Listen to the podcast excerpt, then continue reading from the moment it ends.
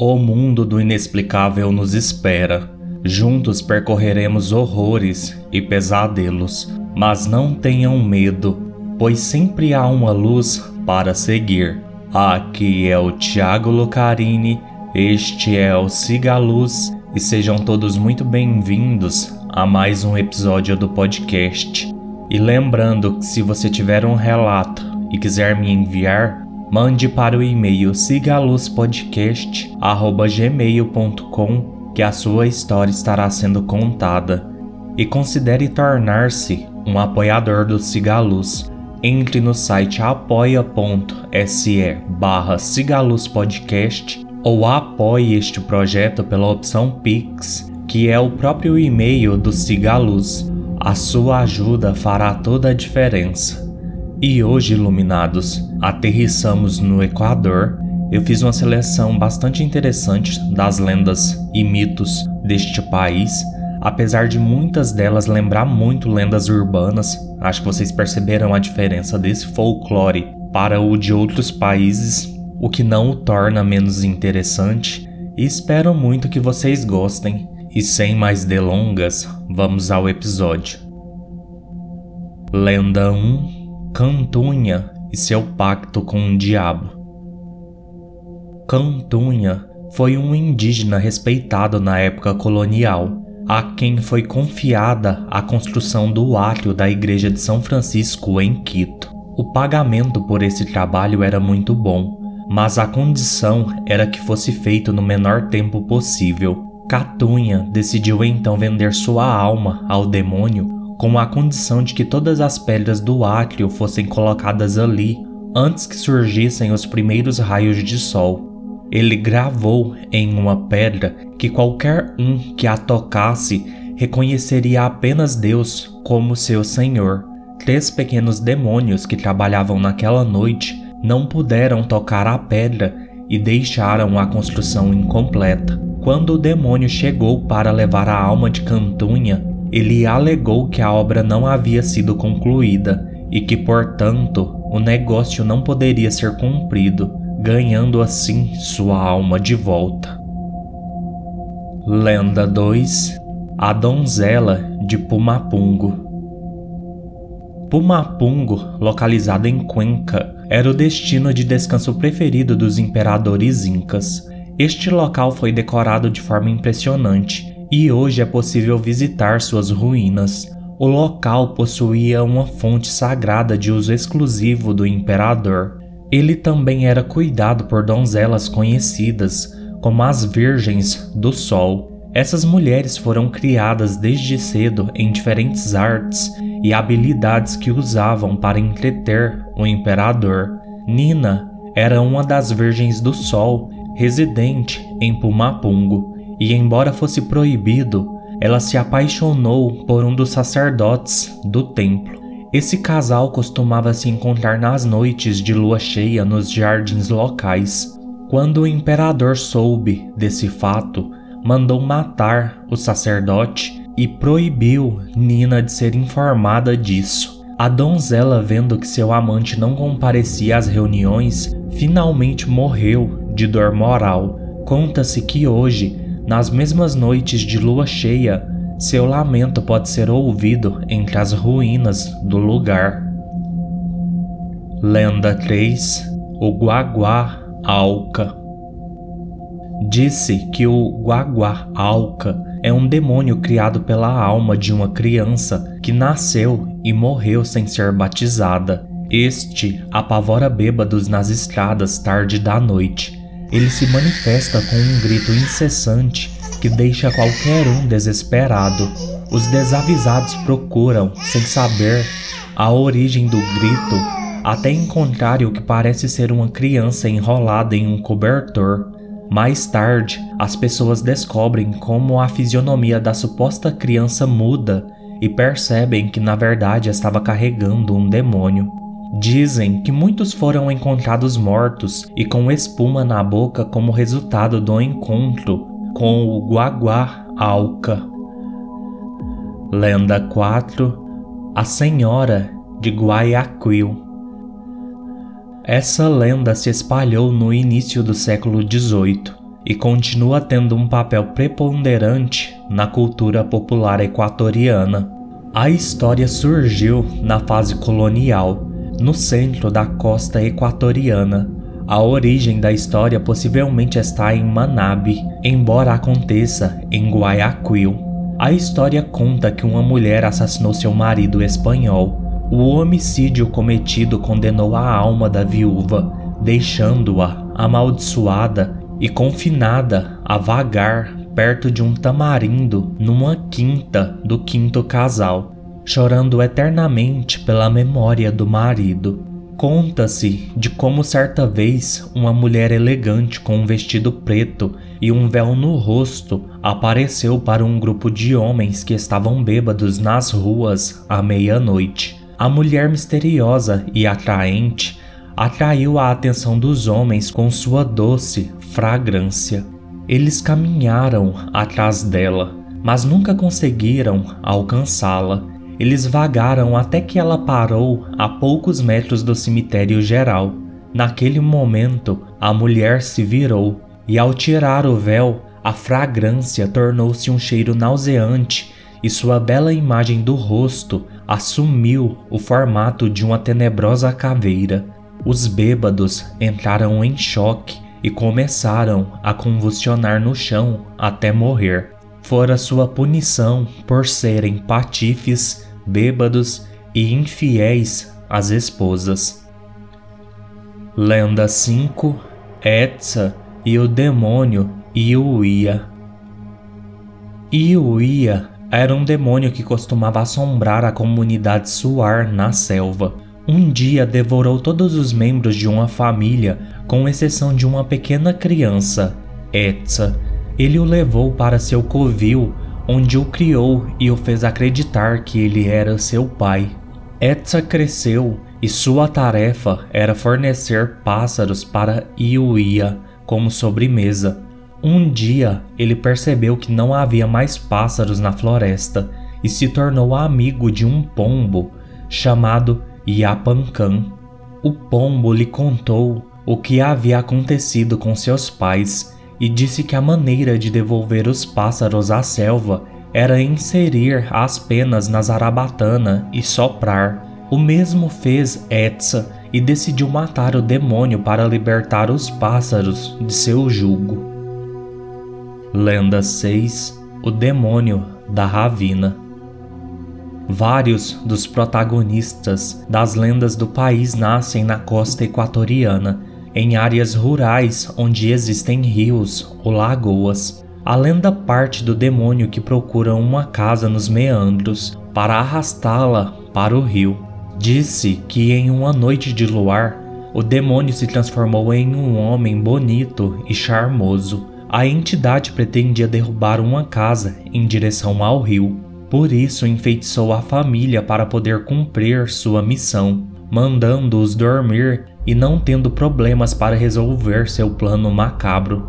Mas o que o demônio não sabia é que uma criança que vivia nas ravinas conseguiu se esconder do feitiço que emanava dele. O garotinho teve que se esconder com arrepios embaixo de uma cadeira e, quando fugiu, procurou um padre para voltar para casa. Após longas horas de orações e orações, com a testa emanando suor e arrepios, o padre salvou a família da entidade maligna. Os cidadãos explicam que esta é uma história contada para que as crianças se deitem na hora certa. E mais importante ainda, rezem e peçam pela família da zona rural. Lenda 7 A Lenda do Padre Almeida Quanto tempo, Padre Almeida? É a frase-chave desta história. A trama do padre passa-se na cidade de Quito, na zona do centro histórico. Conta-se que o padre saía à noite para beber conhaque, sempre que tinha oportunidade fugia e se deixava levar pelas tentações do álcool. O indivíduo saltou de uma grande torre e não foi visto até o amanhecer. Mas numa das muitas noites ouviu, ao longe, uma voz que dizia: Quando vai ser a última vez que o fazes, Padre Almeida. O padre, incrédulo de ter ouvido, respondeu em voz alta, pensando que era uma alucinação. Até que eu tenha vontade de tomar outro gole de novo. Ou também há versões em que ele respondeu: Até logo, Senhor. Naquela noite, depois de beber muito, ele encontrou uma marcha fúnebre a caminho do cemitério. Na referida marcha, colidiu com o caixão e viu algo muito estranho. Quem estava no referido caixão era ele próprio. De repente, o padre fica tão assustado que recupera os sentidos e a sobriedade. Ele correu para a igreja e prometeu à imagem de Cristo que nunca mais beberia uma gota de álcool. Lenda 8 A Lenda de Chuzalongo Na região costeira do Equador, um homem que se dedicava à agricultura tinha seu gado pastando no mato. De repente, o céu escureceu anunciando uma terrível tempestade. O sujeito, preocupado com seus animais, pediu às suas filhas que conduzissem o gado ao celeiro. As meninas fizeram o que seu pai pediu e em poucos minutos trancaram o gado. Nisso, elas perceberam que ao lado deles estava uma estranha criatura de baixa estatura, um nariz extremamente comprido, orelhas pontudas e longos cabelos grisalhos. As meninas gritaram com todas as forças, mas infelizmente ninguém apareceu para ajudá-las. Depois de várias horas, e quando percebeu que suas filhas não haviam voltado para casa, o fazendeiro saiu com sua espingarda para procurá-las. O pobre fazendeiro encontrou uma cena horrível. Na grama, ele encontrou os corpos mutilados de suas filhas. À distância, ele podia ver como uma minúscula criatura se afastava lentamente em direção ao horizonte. Lenda 9 A Lenda de Mariângula A seguinte história é sobre um adolescente de 14 anos cuja mãe vendia tripas torradas no carvão. Um dia, a mulher mandou a filha Mariângula buscar mais tripas, pois a mercadoria estava quase esgotada. Porém, como a menina era um pouco rebelde, não acatou as instruções e preferiu ir brincar com as amigas. Como se não bastasse, o dinheiro que lhe dera para comprar as entranhas também foi gasto. Logicamente, depois de passar bons momentos na companhia de suas amigas e refletir sobre o que havia feito, a menina pensou que sua mãe iria repreendê-la fortemente. A preocupação não a deixou sozinha e, ao sair do cemitério municipal de Quito, pensou em entrar no cemitério e retirar as tripas de um dos mortos que os coveiros acabaram de enterrar. Ela esperou até escurecer e executou seu plano macabro e deu à sua mãe as tripas do morto e não houve repreensão de qualquer espécie. Na verdade, as tripas do morto venderam melhor do que em outros dias. Já à noite, em sua casa, Mariângula não parava de se lembrar do que havia feito. De repente, a garota começou a ouvir uma batida forte na porta da frente de sua casa. Foi algo muito estranho, não só porque já passava da meia-noite, mas porque nenhum dos outros membros da sua família ouviu os golpes.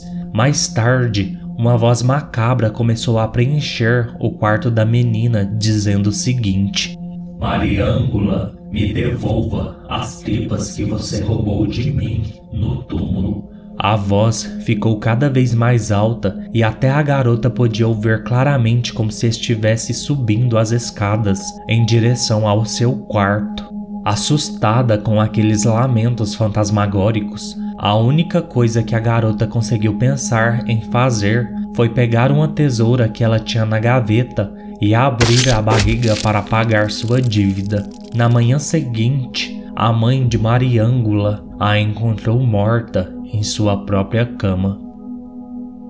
Lenda 10 O Caixão Ambulante Durante a noite, na área onde se forma o Grande Guaias, um caixão de madeira pode ser visto flutuando com a tampa entreaberta. Sobre este existe uma grande vela que serve para iluminar os dois corpos que repousam no caixão. É sobre uma mãe e seu filho pequeno. Em vida, ela respondeu pelo nome de Mina, enquanto o pequeno bebê não chegou a ser batizado. A mulher se apaixonou perdidamente por um soldado espanhol com quem se casou no mais profundo segredo. Por sua vez, o pai da senhora, ao ouvir esta notícia, ficou muito zangado, porque para ele os espanhóis trouxeram desgraças ao seu país. Cheio de raiva, ele lançou uma maldição contra sua filha, não só por ter se casado com o inimigo, mas também por ter abandonado sua religião e se tornado católica. A maldição se chama Chalma e basicamente o feitiço consiste em não deixar a alma de sua filha ou de seu neto descansarem. Última lenda de hoje: o menino com a mão negra. Esta lenda equatoriana nos conta a história de um menino chamado Toríbio que nasceu sem a mão direita. Imediatamente seus pais, percebendo isso, rezaram uma novena à Virgem del Soto para que ela intercedesse por eles e fizesse o milagre de que seu filho recuperasse o referido membro. Os anos se passaram e o pequeno Toríbio, ao invés de se sentir mal com seu problema, foi um dos filhos mais queridos da região, pois estava sempre pronto para ajudar os mendigos e os sem-tetos que passavam perto de sua casa. Um dia, uma velha veio à sua casa, acompanhada por uma criança pequena. Ela pediu a ele um prato de comida. Toríbio não só deu a comida que eles pediram, mas também uma sacola cheia de frutas para a viagem. A velha, percebendo aquele gesto de generosidade, disse-lhe que no dia seguinte lhe daria um presente. De manhã, os pais de Toríbio acordaram assustados com os gritos dele. Não eram gritos de terror ou algo parecido, mas de confusão. Muito animado, o garotinho mostrou que já tinha a mão direita, só que era preta. Por outro lado, conta-se que ao se tornar adulto, Toríbio enfrentou os piratas que passaram pelo Equador em mais de uma ocasião. Em seguida, seu corpo foi enterrado e anos depois exumado, já que o terreno onde seus restos mortais repousavam seria usado para outro fim. No entanto, há quem afirme que dentro do caixão havia apenas dois elementos: o pó dos ossos e a mão negra em perfeitas condições. Lenda bônus: O manto do aluno. Essa lenda começa quando alguns alunos se preparavam para fazer os últimos exames do ano letivo.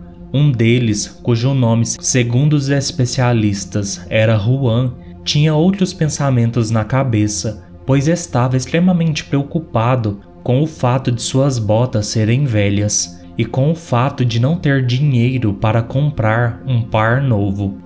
Ele era um menino vaidoso e sempre gostou de aparecer para os exames perfeitamente bem vestido. Portanto, ele não poderia ir à prova com aqueles sapatos. Seus amigos o aconselharam a penhorar sua capa, que com esse dinheiro ele poderia comprar botas novas. Juan não gostou da ideia e depois de conversar por mais alguns minutos com seus colegas, eles decidiram emprestar-lhe o dinheiro com uma condição. Ele tinha que ir ao cemitério de El Terrar e procurar o túmulo de uma mulher que há poucos dias havia se matado. Quando ele a localizasse, a próxima coisa que ele deveria fazer era cravar um prego naquela cova. Porém, o que não sabiam era que aquela jovem foi a namorada de Juan em vida. No entanto, ela tomou aquela péssima decisão de tirar a própria vida no momento em que descobriu que seu namorado havia sido infiel a ela. O menino estava indeciso, não querendo reabrir as feridas de seu passado. Porém, como precisava do dinheiro, decidiu ir ao encontro macabro. Ele pulou a cerca do cemitério e rapidamente foi ao túmulo da garota. De um dos bolsos, tirou o martelo e o prego e começou a martelar.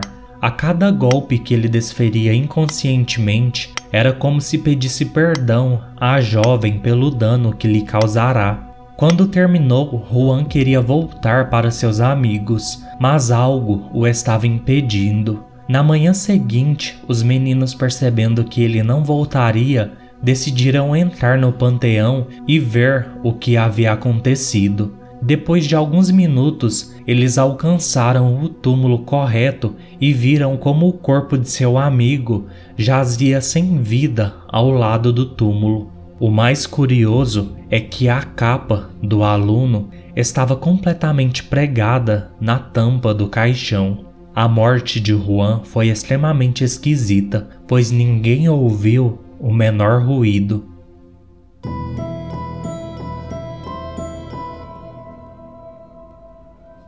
Bem, iluminados, este foi o episódio de hoje. Eu trouxe essa lenda bônus, o manto do aluno, porque eu acho que ela mostra bem essa característica meia de lendas urbanas do folclore e mitos do Equador. Peço, como sempre, que curtam, comentem, avaliem e sigam o podcast nos seus agregadores de preferência, especialmente no Spotify. Venha fazer parte do Cigaluz me enviando seus relatos. Siga o canal do Cigaluz também no YouTube. Apresente o podcast para os seus amigos.